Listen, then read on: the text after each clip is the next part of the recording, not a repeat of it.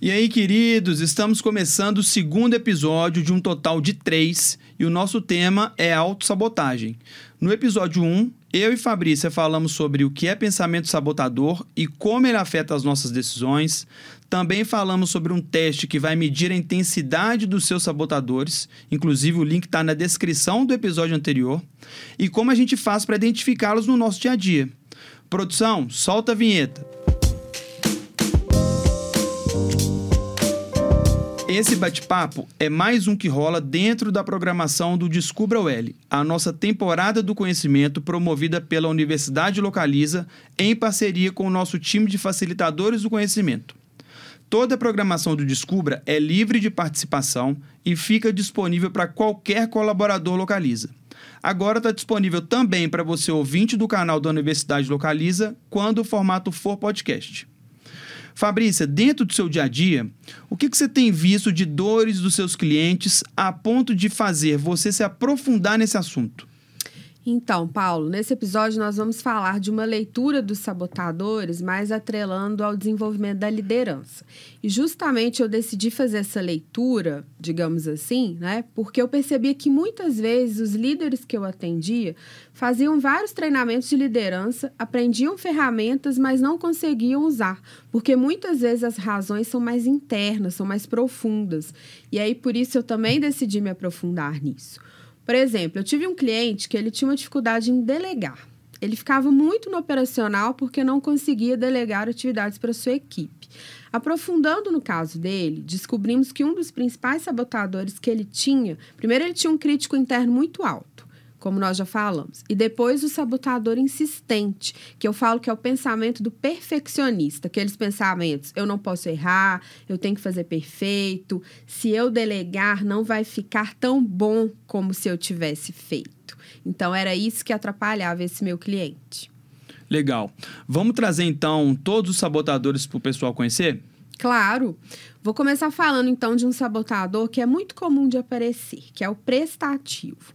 O prestativo acha que ele precisa ajudar os outros o tempo inteiro, senão ele acha que é uma pessoa egoísta, que é uma pessoa ruim, então acaba se sacrificando para ajudar os outros.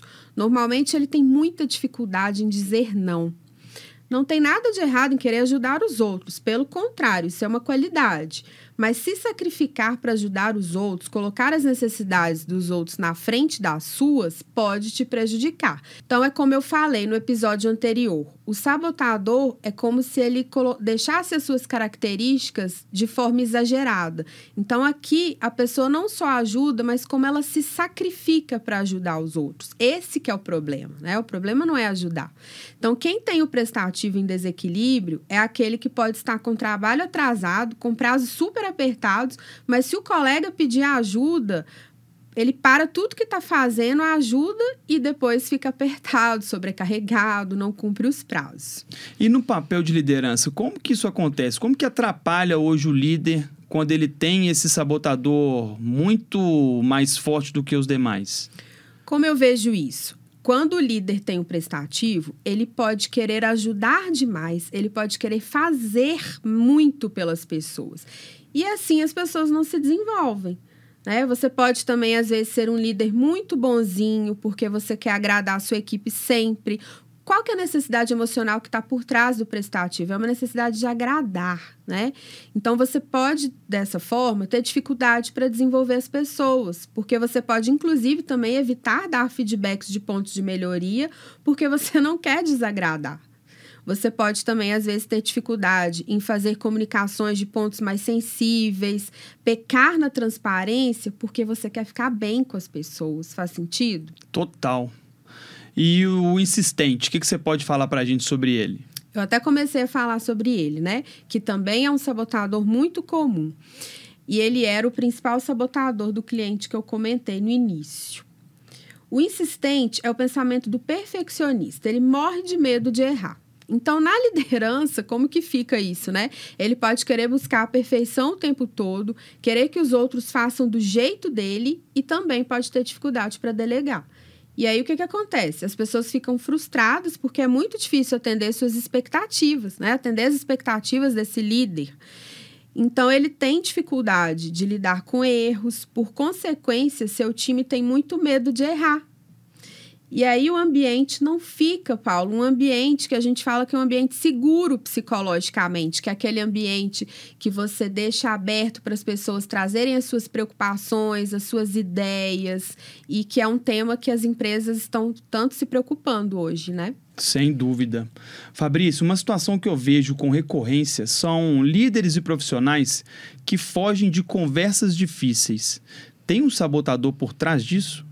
Sem dúvida. E esse sabotador é o esquivo. O esquivo foge de situações que ele acha que podem gerar um conflito. Então ele vai deixando as coisas se resolverem sozinhas. E aí é uma pessoa que pode procrastinar, não se posiciona. Assim como o prestativo, ele também pode ter dificuldades em dizer não, porque ele também não quer desagradar. E na liderança, então, Aí ele pode preferir deixar as situações se resolverem sozinhas por medo de entrar em conflitos e desagradar a equipe. Então ele pode fugir de conversas difíceis e muito necessárias. E aí, Paulo, as situações só vão crescendo, né? Sem dúvida. E também, se essas conversas não acontecem, a pessoa também não se desenvolve, concorda? Sem dúvida. E uma principal característica que o líder tem é a de ser tomador de decisões. Então, o esquivo, se não toma decisão, realmente ele tem perdido algumas boas oportunidades. E sobre o nosso quarto sabotador, o hiperrealizador. O hiperrealizador também é um sabotador bem comum no mundo corporativo, Paulo. Eu falo que ele é o pensamento do workaholic. Quem tem o sabotador hiperrealizador atrela o seu valor pessoal ao número de coisas que ele realiza, porque ele quer ser reconhecido. Então ele fica buscando reconhecimento. Então é aquela pessoa que trabalha, trabalha, trabalha e não consegue desligar nos momentos de lazer.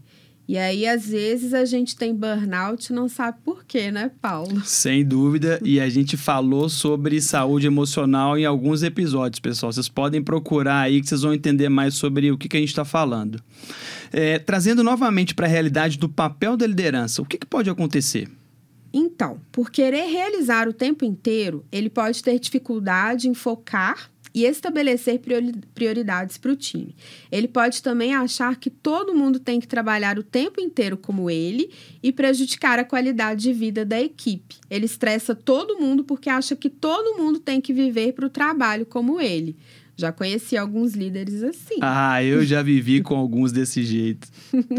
Ó, mudando de sabotador, vamos falar do controlador?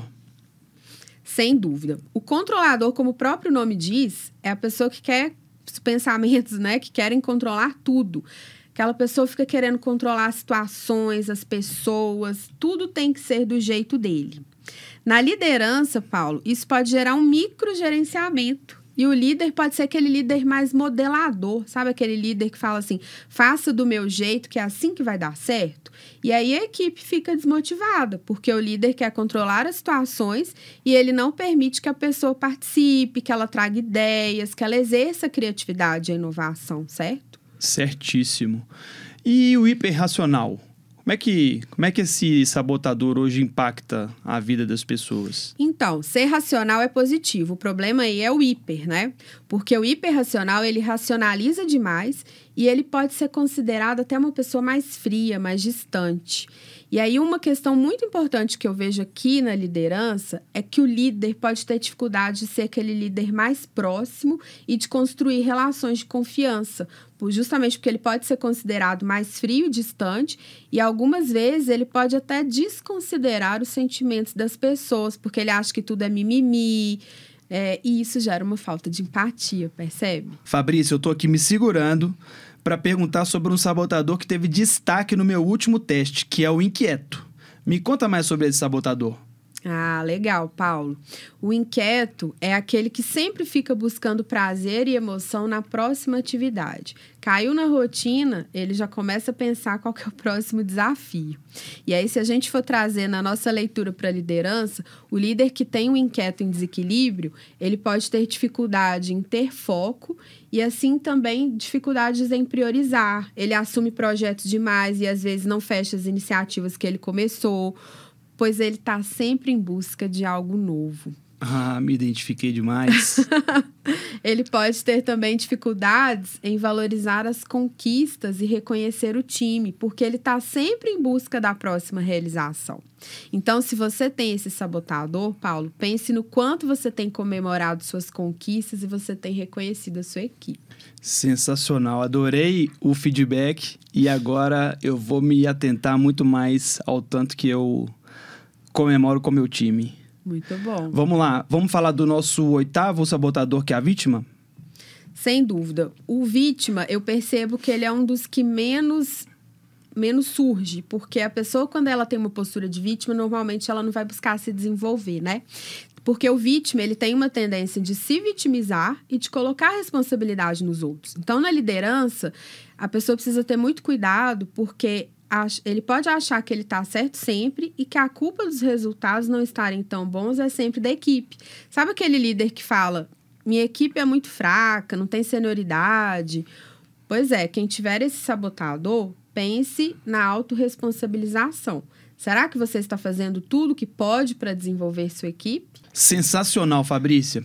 Então, para ser um líder melhor, o primeiro passo é identificar os sabotadores e observar como eles agem sobre mim no dia a dia, mapeando as situações em que eles aparecem. Esse passo de ter consciência, ele é essencial.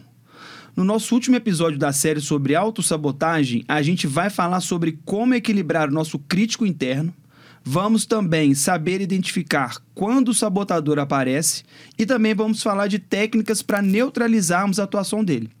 Então a gente se vê no próximo episódio. Não vai perder, hein? Valeu!